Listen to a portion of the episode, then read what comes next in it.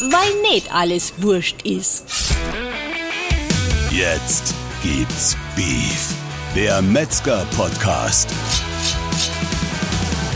Herzlich willkommen, liebe Freunde des deftigen Geschmacks, zu einer neuen Folge von Jetzt gibt's Beef, dem Podcast des bayerischen Metzgerhandwerks. Dass es bei uns immer kulinarisch ist und kulinarisch bleiben wird, dafür sorgen wir schon. Aber heute haben wir einen Gast, der der Kulinarik in besonderer Art und Weise huldigt, und zwar von der wissenschaftlichen Seite her. Wir haben bis jetzt viele Praktiker bei uns im Podcast zu Gast gehabt. Heute ist es ein Theoretiker mit praktischen Ansätzen, würde ich mal sagen. Lieber Herr Professor Dr. Hirschfelder, ich sage herzlich willkommen bei uns im Podcast. Ich freue mich, dass ich da sein darf. Danke, das freut mich. Und zwar, ähm, man muss natürlich sagen, wenn wir einen Professor im Metzger-Podcast haben, da kommt erstmal die Frage Wissenschaft, Handwerk was hat das genau miteinander zu tun? Ähm, Herr Hirschwalder, was ist Handwerk für die Wissenschaft? Wo sind Ansatzpunkte, wo sind Überschneidungspunkte, vor allen Dingen im Bereich Kulinarik? Ah, man muss erstmal sagen, Wissenschaft ist doch auch Handwerk. Ja, Wir gehen hemdsärmlich ran, wir haben Material, das untersuchen wir, nur wir zerschneiden es nicht mit dem Messer, sondern mit dem Wort sozusagen. Aber die äh, Gemeinsamkeiten sind viel größer, als viele denken. Das ist Punkt eins. Punkt zwei ist, wenn wir an die Wissenschaft denken, äh, die meisten Wissenschaftlerinnen und Wissenschaftler kommen doch auch aus Handwerksbereichen, haben Handwerk kennengelernt. Die Leute gehen nachher wieder ins Handwerk. Wir haben heute enge Verbindungslinien zwischen Universität und Fachhochschule.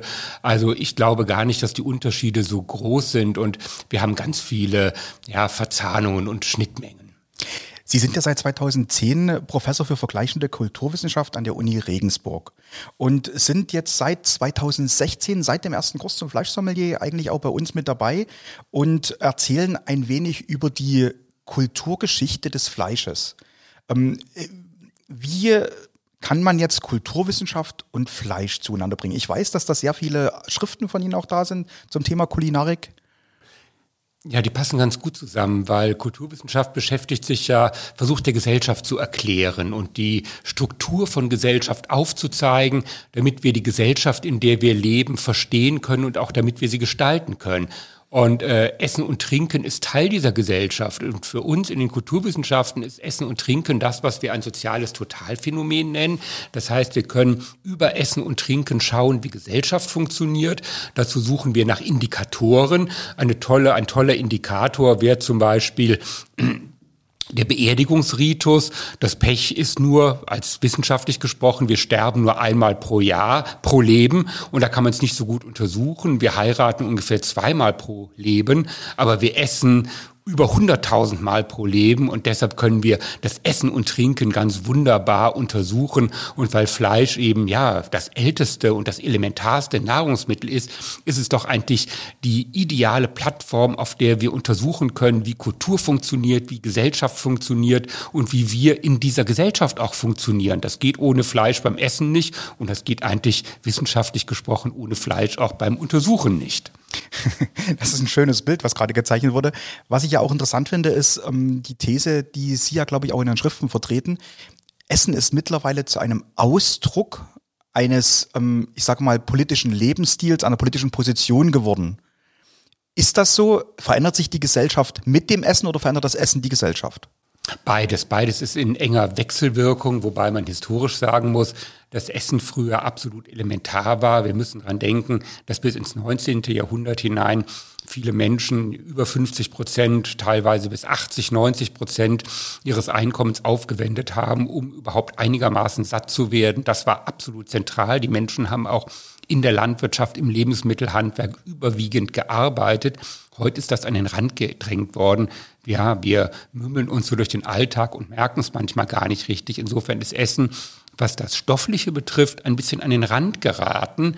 Äh, ich muss mir nicht jeden Morgen Gedanken machen, ja, auch wenn ich wenig verdiene, äh, wie ich überhaupt heute satt werde. Das geht unglaublich leicht in der Gesellschaft. Vergessen wir übrigens oft. Und ähm, ja, diese politische Ebene, die Sie ansprechen, das ist in der Tat das Interessante und ich glaube, viele Menschen im Bereich ähm, Metzgerhandwerk, Fleischhandwerk äh, bekommen das auch zu spüren und müssen sich ja oft auch vielleicht sogar rechtfertigen. Es ist doch so, ich bin in den 1960er Jahren geboren, habe in den 1980er Jahren studiert und wenn man da abends in die Wirtschaft gegangen ist oder sich in der Uni getroffen hat oder im Handballverein in meinem, Freund, in meinem Fall. Dann hat man sich unterhalten über die Frage, ja, äh, ist der Sozialismus oder der Kapitalismus besser? Äh, was passiert mit Atomkraft und dem vielleicht dem Dritten Weltkrieg? Das war das beherrschende Thema. Und das hat sich heute verändert. Die Welt ist so komplex geworden, dass sich viele Menschen gar nicht mehr zutrauen, darüber zu sprechen, wie sollen wir mit Finanzkrisen umgehen, wie gehen wir mit Klimakrise denn nur wirklich um. Das ist furchtbar kompliziert. Und wir haben, Entschuldigung, wir haben in der Gesellschaft eben ein neues Instrument gefunden, mit dem wir uns ja, in der Gesellschaft verorten. Das ist die Ernährung. Und die Leute reden unglaublich viel über Ernährung, aber sie meinen gar nicht unbedingt Ernährung. Wir sehen das bei den vielen Projekten, die wir machen und Projektseminaren, auch in der Universität Regensburg in diesem Fall. Da haben wir Studierende, die reden die ganze Zeit über den Veganismus und äh, ja, äh, bekennen sich zu einem bestimmten Ernährungsstil. Und wenn ich sie mittags in der Mensa treffe, dann plaudern wir und ich sage, wir haben gerade wunderbar über die korrekte Ernährung gesprochen und jetzt sitzen hier mit der Leberkässemmel und dann gucken die mich an und sagen, ja wieso, das ist doch nur die Mensa. Ja? Und das zeigt eben, wie sehr Ernährungsalltag und Ernährungssprechen ja, oft auch weit auseinander liegen. Wir definieren uns über Ernährung in ganz vielen Bereichen und Herr Ulbricht, darf ich noch ein letztes Beispiel nennen? Ja, ja, aber sicher doch naja, äh, wenn ich heute abends eingeladen bin und ich gehe zu Freunden, die ich vielleicht noch nicht so gut kenne und ich will natürlich auch sagen, wer ich bin, dann äh, gehe ich heute nicht mehr hin und bekenne mich zu einer politischen Partei. Das interessiert die Leute gar nicht mehr und die wollen auch nicht über Kirche sprechen oder irgendwas. Aber wenn ich darüber spreche, dass ich hier in Augsburg ein bisschen mitunterrichten darf, dann fragen die ganz interessiert, was ist das denn? Wie ist das denn mit dem Fleisch? Ja, und ist das nicht kritisch? Oder sie sagen, das ist doch ganz toll und mit den Metzgern. Und dann kann ich Beispiele bringen, ja. Und ich sehe hier im Kurs auch, ich hoffe, manchmal, manche lernen auch ein kleines bisschen von mir, aber ich lerne ganz viel von den, äh, von dem wunderbaren Publikum, was wir hier in Augsburg haben. Und ich entwickle langsam sogar ein bisschen Gefühl für Fleisch und wenn ich darüber spreche, wie verschiedene Fleischqualitäten aufgebaut sind, wie es mit Import und mit Export steht, und welche Fleischstücke welche Marmorierung haben und was man für den Grill benutzen kann, dann finden das die Leute inzwischen total spannend. Übrigens auch, wenn ich über die Frage spreche, äh, wie nachhaltig ist denn Fleisch und man kann an jedem Abendbuffet eigentlich wunderbar dekonstruieren und überlegen, wenn ich schon über Nachhaltigkeit spreche, kann ich ja auch überlegen, was ist denn mit dem hälischen Landschwein versus äh, eingeflogene Mango oder Avocado. Da sieht es für das Schwein auf einmal gar nicht so schlecht aus. Das Beispiel zeigt natürlich, dass alle Seiten letzten Endes ähm, voneinander profitieren, voneinander lernen können, auch ähm, sozusagen Beispiele oder ähm, Praxiswissen mitnehmen können. Was für mich jetzt gerade interessant war, ich habe jetzt gerade mitgenommen, es wird extrem viel über Ernährung im privaten Bereich gesprochen der Eindruck, der sich uns aber aufdrängt, als es jemand, der aus dem, sage ich mal, eher professionellen Bereich kommt und Nahrungsmittel anbietet, ist das eigentlich interessanterweise, obwohl wahrscheinlich viel drüber gesprochen wird, das Wissen über Ernährung, über Nahrungsmittel und jetzt, weil das Thema Grill auch vor uns angesprochen wurde und da viele das jetzt von mir erwarten, die Frage, auch das Wissen um die Zubereitung von Nahrungsmitteln eigentlich nicht mehr so da ist, wie es früher mal war. Das ist interessant, weil das ja wie ein Widerspruch. Man spricht mehr darüber, aber letztendlich ist das Wissen geringer. Wir haben, das liegt an der, an der Gesellschaftstransformation, am Umbau der Gesellschaft. Äh, wir haben ja noch in der Mitte des 20. Jahrhunderts viele Menschen gehabt, die sind im Bereich Landwirtschaft und Ernährung groß geworden, die hatten Gärten und so weiter. Hm, da hat man damals drüber geklagt und hat gesagt, wie schön wäre es, wenn wir den ganzen Mist nicht mehr hätten, wir könnten es alles einkaufen. Dann kam in der Mitte der 50er Jahre der Supermarkt und wir haben sozusagen unsere Expertise delegiert wenn ich wir sage, dann meine ich die ganze Gesellschaft. Da ist man früher hingegangen auf den Markt, hat äh, an der, an, ja, jetzt im Sommer an der frischen Kohlrabi gerochen und hat sie betastet und hat gesagt, die ist gut und die ist holzig und deshalb nehme ich dies und jenes. Das haben wir als Gesellschaft natürlich verlernt und junge Leute können das ganz, ganz wenig. Wir haben unsere Kompetenz delegiert. Wir haben sie erst ja delegiert an Dr. Oetker und jetzt an, an Dr. Google, wenn man so will. Ja. Wir googeln alles und es gibt noch einen weiteren Punkt. Unsere Gesellschaft ist natürlich sehr visuell geworden. Wir sind eine digitale Gesellschaft. Wir haben eigentlich gelernt, Dinge über Optik äh, zu bewerten. Und wenn heute ein Essen gut aussieht, dann denken wir, das ist auch gut. Wir schmecken gar nicht mehr richtig hin. Und das wird ein weiter Weg sein, dahin zurückzukommen. Da müssen wir die Schulen mit ins Boot holen. Aber es ist eben so, wie es ist. Die Expertise ist weg und deshalb brauchen wir eine permanente Ausbildung. Und es tut sich ja auch viel. Ja, ich denke, dass das Thema Ernährungswissen ähm, oder Ernährungslehre gerade für die Schule doch ein wirklich interessantes Gebiet wäre. Wie ist denn das an der Uni? Ähm, beschäftigen sich die Studenten, die jetzt Kulturwissenschaft studieren, mit dieser Thematik intensiver? Weil ich habe ja von uns gerade rausgehört, es sagen dann einige ganz bewusst, ich bin Vegetarier, ich bin Veganer. Ähm, leben sie das auch nach außen hin? Oder ist es eventuell nur eine politische Einstellung? Weil das habe ich vorhin so ein bisschen im Anbetracht der Leberkässemmel ja, da, da, muss, da, da muss man sagen, also für, wir haben äh, viel stärker, als wir glauben, unterschiedliche Esswelten, die sich aufteilen in männliche und in weibliche Esswelten. Und Männer sind in diesen ganzen Dingen ohnehin dogmatischer. Wir haben insgesamt nicht nur an der Uni Regensburg, sondern das wissen wir aus der Wissenschaft dann raus. Wissenschaft ist ja auch für manches gut, das muss man auch mal sagen. Sie ist nicht nur Selbstverständlich, ja. ja.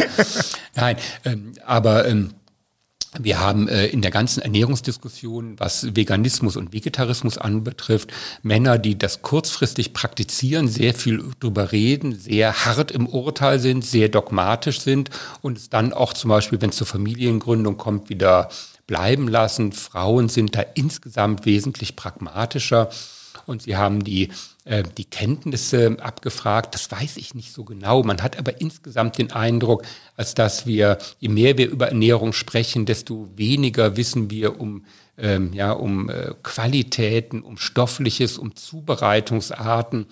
Und wir haben viele junge Menschen insgesamt in diesem Land, die wissen nicht so recht, was, wie man naja, mit, äh, mit Lebensmitteln umgeht.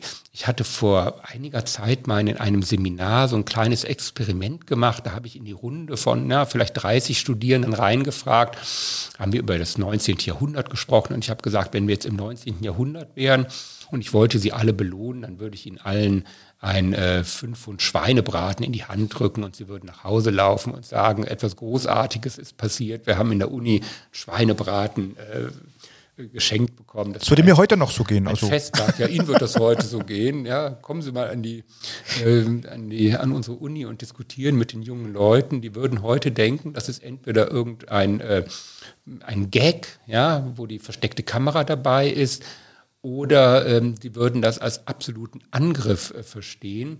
Äh, wenn ich dann frage, was würden Sie denn damit machen? Wer kann denn ohne Vorbildung und ohne ins Internet zu schauen, so ein Schweinebraten zubereiten, was ich übrigens in meiner Studentenzeit ganz gut konnte. Und äh, ich bin Theoretiker, aber meine Schweinebraten waren, zumindest wenn man Bier dazu getrunken hat, echt nicht schlecht. Ja. Äh, dann haben wir eigentlich nur Studierende mit einem Migrationshintergrund, oft aus Osteuropa, ja, wer aus Russland oder Polen kommt oder aus Rumänien, der kann das äh, ohne Probleme, Männer und Frauen, Italiener auch oft oder Italienerinnen bei den in Deutschland aufgewachsenen Studierenden, die sagen alle, kann ich nicht, keine Ahnung. Mhm. Ist das dann letzten Endes, also jetzt ein bisschen komplexer formuliert, ich fange mal mit dem alten Satz an, den glaube ich jeder noch kennt. Fleisch ist ein Stück Lebenskraft. Den kannte glaube ich damals jeder auch, wo die Werbung ein bisschen aktiver war. Aber das Problem ist für mich jetzt, auch wenn ich das höre, es ist ja offensichtlich eine Art Wertewandel in Bezug auf das Lebensmittelfleisch eingetreten. Also sozusagen, es ist nicht, hat nicht mehr die Wertigkeit, die es mal hatte. Ähm, und da kann ich natürlich gleich, wenn ich den Herrn Hirschfelder schon hier habe, als Kulturwissenschaftler mal so die große Frage in den Raum stellen, wie hat sich denn Fleisch im, sage ich mal, Kontext der Zeit, der Jahrzehnte, Jahrhunderte, ich sage jetzt mal vielleicht mal Jahrtausende entwickelt? Ja, sagen Sie ruhig Jahrtausende. Also Fleisch ist zum Problemfall geworden, was Kommunikation anbetrifft. Äh, übrigens nicht, was die Nachfrage anbetrifft. Wir haben ja einen erstaunlich äh, stabilen Konsum insgesamt in Deutschland. Und ähm, der leichte Rückgang des letzten Jahres liegt, glaube ich, auch nicht daran, dass wir stärkeren Vegetarismus haben, sondern das liegt einfach daran, dass Corona bedingt der Out-of-Home-Konsum zurückgegangen ist. Die Leute essen stärker zu Hause, da wissen sie nicht, wie sie es machen sollen, dann essen sie weniger Fleisch wenn wir in die Jahrhunderte schauen, dann kann man vielleicht zwei Beispiele nehmen. Einmal, die Entwicklung des Menschen ist stark abhängig von der vom Zugriff auf tierisches Eiweiß und tierisches Fett. Und als wir vor ungefähr 3,2 Millionen Jahren gestartet sind als Menschen, Da waren wir im heutigen Sinn nicht als Menschen erkennbar. Das sind die frühen Hominiden, die sind kleiner als wir. Die haben aber nur ein Hirnvolumen von ungefähr 450 Kubikzentimeter. Heute haben wir so ungefähr 1300 Kubikzentimeter. Dieser Zuwachs, vor allem der Zuwachs in den ersten zwei Millionen Jahren, der ist vor allem dadurch gekommen, dass wir gelernt haben, uns tierische Eiweißquellen zu erschließen. Insofern kann man entwicklungsgeschichtlich schon sagen, ähm, dass äh, der Mensch zum Menschen geworden ist mit seiner Fähigkeit zu fühlen und soziales Wesen zu sein äh, durch Fleischkonsum. Das kann man entwicklungsgeschichtlich definitiv sagen. Ähm, sobald wir das genauer beobachten können, also meinetwegen seit der neolithischen Revolution, sagen wir mal 7000 Jahre hier in Mitteleuropa, da können wir ein bisschen genauer hinschauen, wie sich die... Ähm, ganz kurz, ähm, das war der Zeitraum, wo die Leute sesshaft wurden und genau, ähm, die Tiere domestiziert haben. Ganz kurz noch zur Erklärung für unser... Ja, natürlich der Übergang von Jäger genau. und Sammler zu ja. Ackerbauern. Äh, seitdem können wir grundsätzlich sagen, dass äh, die, der Entwicklungsstand einer Gesellschaft sich ablesen lässt am Fleischkonsum. Das heißt, je besser einer, es einer Gesellschaft gegangen ist über all die 7000 Jahre, desto ähm, mehr Fleisch haben sie gegessen. Und in Krisenzeiten hat man weniger Fleisch gegessen. Das bildet einen Höhepunkt im 19. Jahrhundert. Da kommt es zum Prozess der Industrialisierung. Die Großstädte entstehen, die Arbeiterklasse entsteht, unser moderner Lebensstil entsteht. Und da ist der große Fortschrittsmotor das Fleisch und die Menschen kommen aus den unterentwickelten Provinzen und aus dem Land in die Stadt und in die Fabrik nicht nur, weil sie mehr Geld verdienen, sondern weil sie mehr Fleisch kaufen können, weil sie mehr Eiweiß haben. Vorher haben wir eine dramatische Eiweißunterversorgung und die führt zu körperlichen Problemen und die führt auch zu einer verminderten Entwicklungsfähigkeit auch des Gehirns, gerade bei kleinen Kindern. Also wir brauchen schon bestimmte Eiweißstoffe, um vernünftig leben zu können, um es überhaupt entwickeln zu können. Die Leute kommen also in die Stadt, weil es da mehr Fleisch gibt, mehr Einkommen gibt, größeres Fleischangebot. Mir läuft schon das Wasser im Mund zusammen, das merken wir. Ich kriege schon Hunger, wenn ich dran denke. Das Wirtshaus des 19. Jahrhunderts mit äh, Wurst und Braten und Bier und der Entwicklung der bürgerlichen Küche. Und diese Entwicklung geht eigentlich so weiter bis ins ja, bis in die Zeit um 1970. Und das ist so ein Wendepunkt.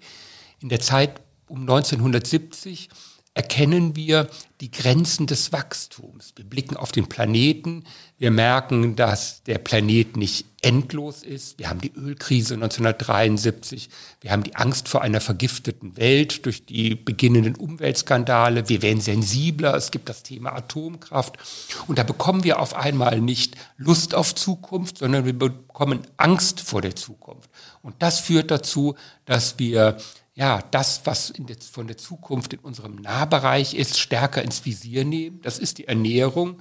Und wir blicken nicht mehr hoffnungsfroh auf den Schlachthof und denken, da kommt was Tolles raus, da werde ich satt, sondern wir beginnen kritischer hinzuschauen.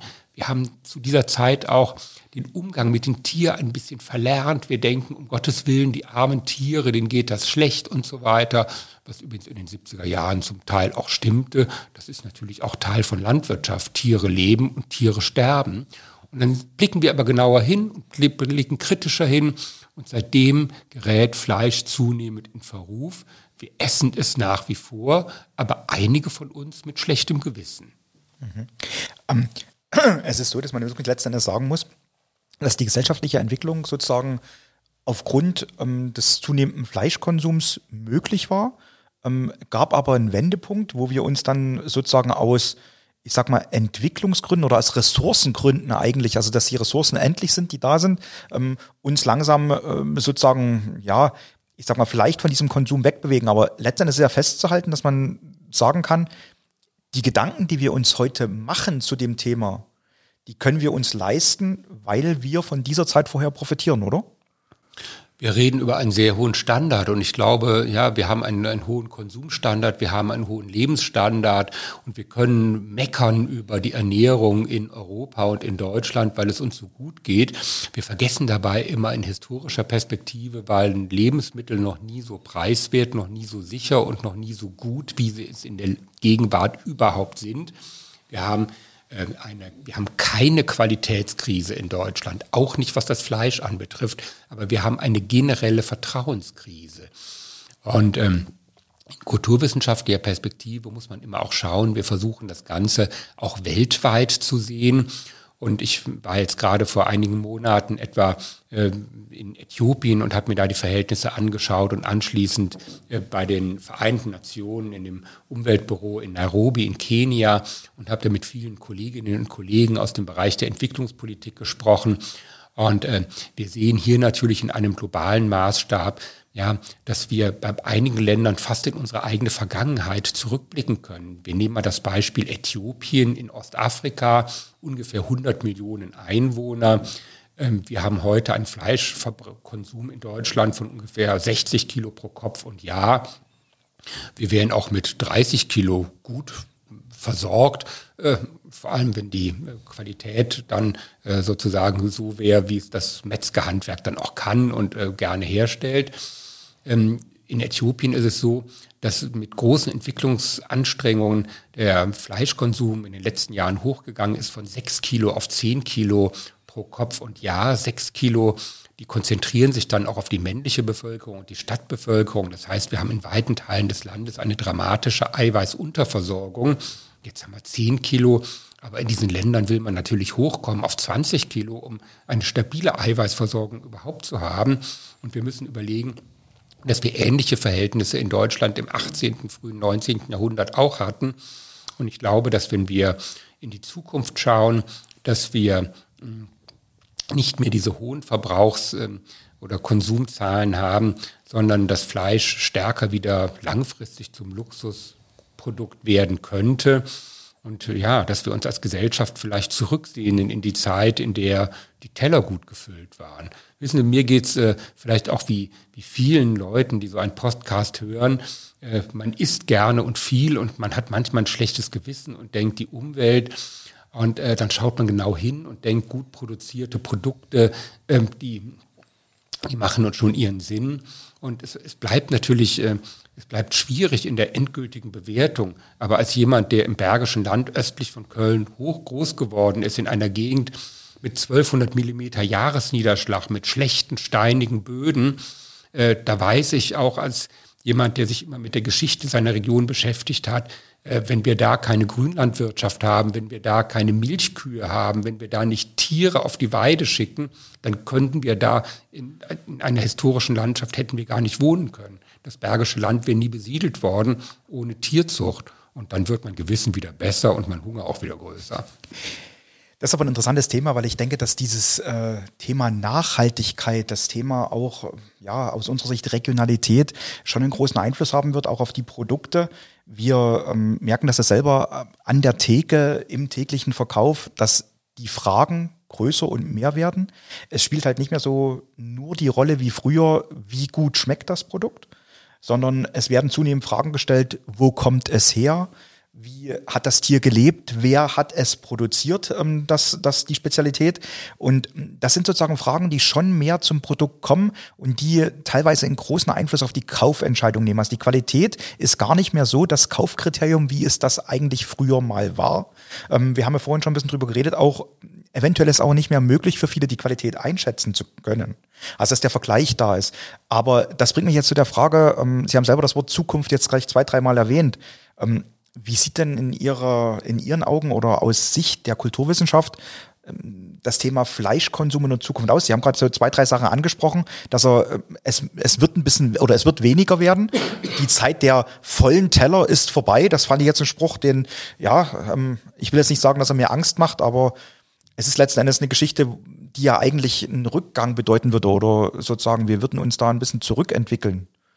Ja, äh, die Zukunft kennen wir nicht, aber ähm, ich glaube, wir können trotzdem irgendwie einige Thesen aufstellen für die Zukunft. Und Sie haben gerade gesagt, ähm, die Leute stellen kritische Fragen an der Theke in der Metzgerei.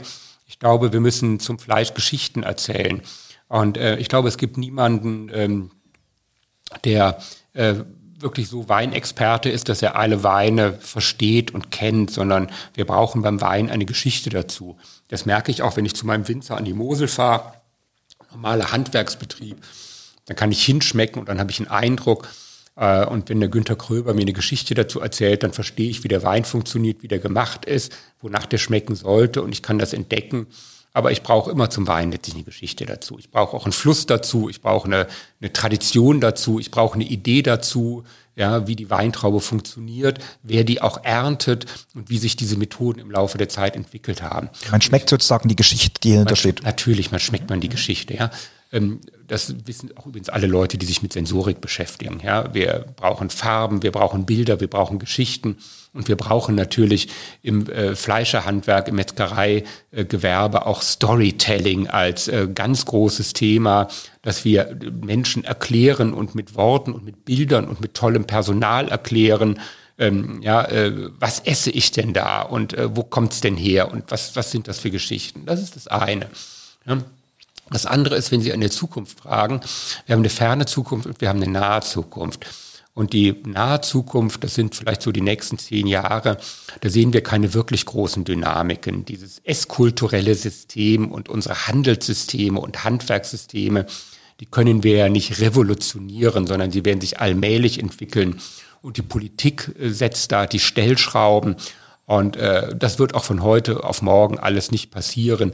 Ich glaube, für dieses Jahrzehnt haben wir für Mitteleuropa eine, ähm, bleiben wir in relativ ruhigem Fahrwasser, wobei die Klimameldungen dieses Jahres, die Wetterereignisse auch in meiner rheinischen Heimat, die geben dann auch zu denken. Aber wir werden es nicht von heute auf morgen umstellen. Wenn wir ein bisschen weiter in die Zukunft schauen, dann sehen wir natürlich, dass wir bei der Produktion landwirtschaftlicher Güter global auf Krisen zusteuern.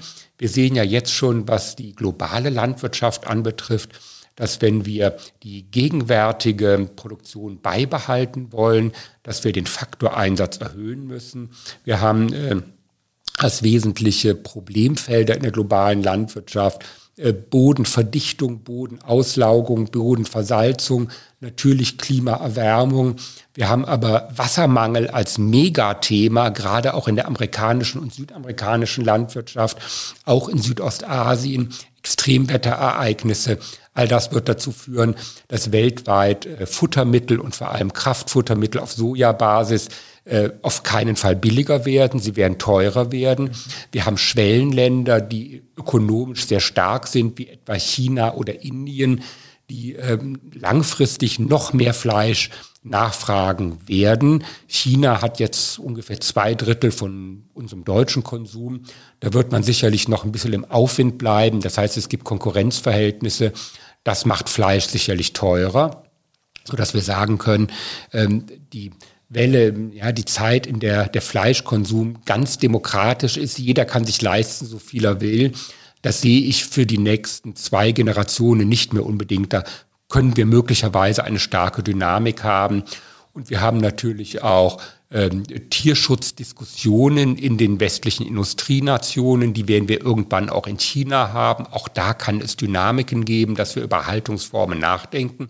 Übrigens alles gute Argumente für einen starken, transparenten und demokratischen Standort Deutschland. Ja, da sind wir auch als Exportnation durchaus im Vorteil, äh, weil wir eben äh, im globalen Standard ziemlich gut ähm, äh, produzieren. Ähm, hohe Standards, faire Methoden, alles nachprüfbar relativ gute Gesetzgebung. Und es gibt aber, ähm, wenn ich gerade von der kritischen Zukunft gesprochen habe, letztlich doch auch Hoffnungsschimmer. Das ist eben dann doch die Wissenschaft. Und wir sehen gerade im Bereich der Entwicklung von Lebensmitteln, etwa auch in der Erschließung neuer Proteinquelle, in der Gesamtproteinforschung, damit auch in der Futtermittelforschung, dass wir so große Fortschritte global erzielen, dass vielleicht auch langfristig ein hoher Fleischkonsum für alle durchaus möglich sein kann. Äh, das betrifft auch, ähm, ja, meine Damen und Herren, wenn Sie jetzt Angst haben vor Hochtechnologie, dann kann ich nur sagen, muss man gar nicht unbedingt. Ja, ich kann ja noch ein Beispiel nennen, wenn wir etwa in die Futterstoffe schauen und wir überlegen, über das Thema Nachhaltigkeit, dann müssen wir auch über den Methanausstoß von Wiederkäuern diskutieren. Ähm, wir haben natürlich Futterstoffe, die den Methanausstoß äh, Ausstoß reduzieren. Und das sind oft enzymatische Futterstoffe, die, die äh, basieren äh, auf, ähm, auf, auf natürlichen Zitrusaromen. Das heißt, über natürliche, über den Zusatz natürlicher Zusatzstoffe für das Futter von Wiederkäuern kann ich Methanausstoß um 30 Prozent reduzieren. Und wenn ich das auf einen globalen Maßstab umlege, dann, ja, dann, dann wird die Kuh sozusagen vom Umweltsünder zum, ja, zum äh, Umweltvorbild vielleicht irgendwann. Wir müssen dem Lachs das Fressen abgewöhnen. Der braucht jetzt fast ja, so viel Energie wie ein Rind, um Protein zu, prote äh, zu äh, produzieren. Wir müssen den, den Lachs so effektiv bekommen wie das Huhn, was nur 1,4 bis 1,5 Kilo Futteräquivalent braucht. Also da ist wirklich noch äh, Potenzial drin und äh, uns, uns rettet, äh, ja global und vielleicht ein bisschen pathetisch gesprochen, äh, die Landwirtschaft der Zukunft wird nicht gerettet von ähm, einem Weg zurück in die Vergangenheit, sondern ähnlich wie in der Corona-Epidemie. Es ist die Wissenschaft, die uns rettet, die Hochtechnologie, und zwar global vernetzt auf höchstem Standard, ja, unterstützt von einem starken Staat. Das ist die Chance, die wir haben.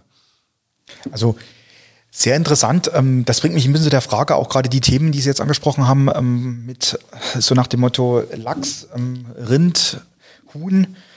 Sie haben selber mal eine Schrift, äh, glaube ich, verfasst, die hieß ähm, Europäische Esskultur, was der Mensch essen darf. Ähm, was darf der Mensch denn essen in Zukunft? Ja, das ist die Frage, wie der Mensch entscheidet. Ähm, der Mensch kann sich auf der einen Seite, er darf das essen, was er sich leisten kann. Das ist der, äh, das ist die, äh, die Achillesferse unserer Ernährung, ist die ökonomische Kraft. Und auf der anderen Seite äh, möchte dieser Titel ja auch ausdrücken, dass wir eine ethische Verantwortung haben. Und da sehen wir im Verlauf der Entwicklungsgeschichte natürlich unterschiedliche Standards. Vor 200 Jahren hätte man äh, gesagt, ich darf essen, was meiner meiner Macht entspricht. Und äh, als ich zur Schule gegangen bin, da gab es noch in unserer Nachbarschaft Familien, da hat der Vater mittags ein Schnitzel bekommen und die Kinder haben keins bekommen. Da ist die Frage klar beantwortet, was ich essen darf. Ja, wenn ich der Familienboss bin, esse ich so viel ich will. Und wenn ich Kleinkind bin, esse ich entsprechend weniger. Und wenn ich schlechte Schulnoten habe, vielleicht noch weniger. Ähm, wenn wir heute überlegen, äh, was wir auf der Welt essen wollen, dann müssen wir überlegen, dass Essen natürlich auch ein politisches Thema ist, dass es ein moralisches Thema ist, dass es ein Thema ist, auch was auf christlicher Ethik basiert. Und äh, da müssen wir uns als Gesellschaft schon überlegen, wie gehen wir mit Lebensmitteln um in einer globalen Welt, wenn wie im Augenblick ungefähr eine Milliarde Menschen auf der Welt hungern, bei einer Weltbevölkerung von 7,3 Milliarden. Das sind ethische Fragen, die sich natürlich stellen, die uns aber nicht dazu führen sollten, dass wir Verbote aussprechen, ja, und dass ich Ihnen nachher beim Mittagessen auf den Teller gucke und sage, äh, Currywurst geht aber nicht, sondern wir sollten darüber diskutieren. Und ich glaube, dass wir einfach Dialog brauchen in dieser Gesellschaft, auch im Metzgerhandwerk, auch im Fleischergewerbe, auch an den Universitäten und überall.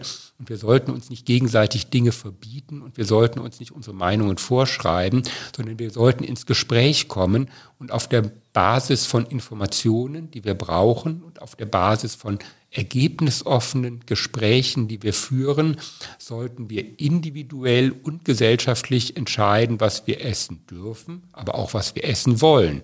Und das kriegen wir natürlich nie unter einen Hut. Das merke ich bei jedem Mittagessen, ja. Ich möchte ganz viel essen, aber äh, wenn mir meine Hosen noch passen wollen, dann muss ich schon auch gucken. So ist das mit mir und so ist das mit unserer Gesellschaft. Ja, das letzte angesprochene Thema kenne ich ganz gut. Ähm, andererseits, die Frage ähm, war jetzt nicht ganz sozusagen ähm, in den leeren Raum gestellt, was der Mensch essen darf. Und zwar ähm, bei der ganzen Diskussion, die wir beide jetzt auch führen, fehlt mir persönlich immer ein ganz, ganz wichtiges Thema. Wir sprechen äh, rein sozusagen praktische Gründe immer an jetzt bei der Nahrungsaufnahme, beim Essen. Wir sprechen Gründe an, die wir fassen können, die wir in Fakten fassen können. Was ich finde, was ganz wichtig ist und was, denke ich, auch sehr zum Wohlbefinden beiträgt, das ist das Thema Genuss ja eigentlich. Es sind ja nicht nur Nahrungsmittel, es sind letztendlich für mich auch irgendwo Genussmittel. Und ich finde, es ist eine große Problematik, wenn jemand durch die Aufnahme von Nahrung Genuss empfindet, und ich nehme diesen Genuss weg, dann ist das ja eine Schwierigkeit, die ich sozusagen vielen aufbürden würde. Also mir geht es jetzt gar nicht so nur um Fleisch, sondern allgemein, das kann jedes Nahrungsmittel sein. Wenn ich aber vorschreibe, was ich essen darf, würde ich denken, dass das auch dazu führt, dass man sich nicht mehr wohlfühlt.